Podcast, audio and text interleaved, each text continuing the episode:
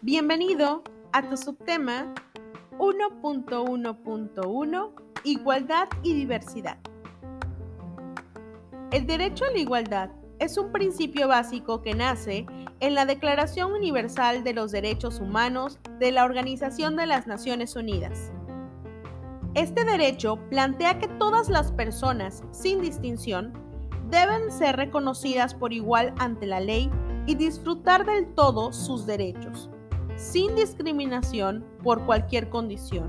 Es decir, reconoce que todos los seres humanos tienen el mismo valor y merecen idéntico respeto por la simple razón de su condición humana.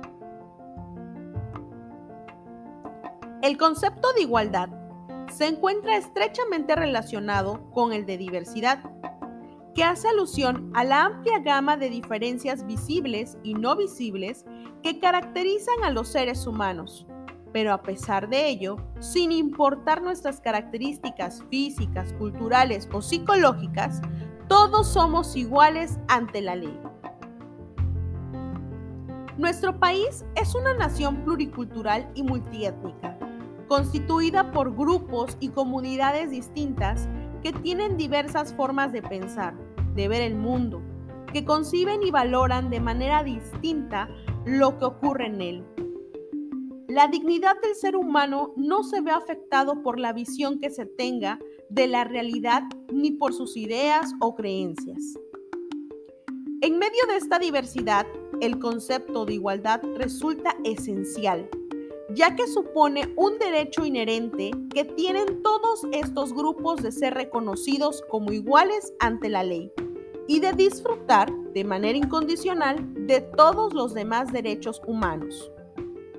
En el ámbito escolar, seguramente también has observado que tus compañeros son distintos físicamente, tienen diferentes maneras de ser, de pensar, de expresarse y de manejar sus emociones.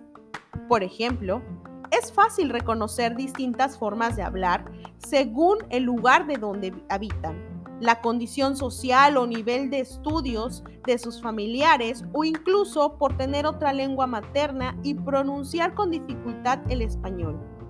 Pero ninguna de estas condiciones puede derivar que se discrimine o impida que reconozcamos que tienen los mismos derechos que el resto del grupo.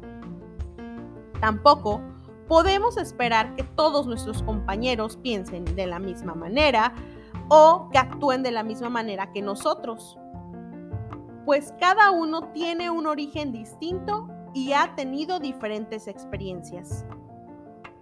Sin importar la diversidad física, cultural o social de la población, todas las personas deben contar con las mismas condiciones y oportunidades para ejercer plenamente sus derechos humanos y su potencial para contribuir al desarrollo político, económico, social y cultural de su nación y beneficiarse de los resultados de ese desarrollo.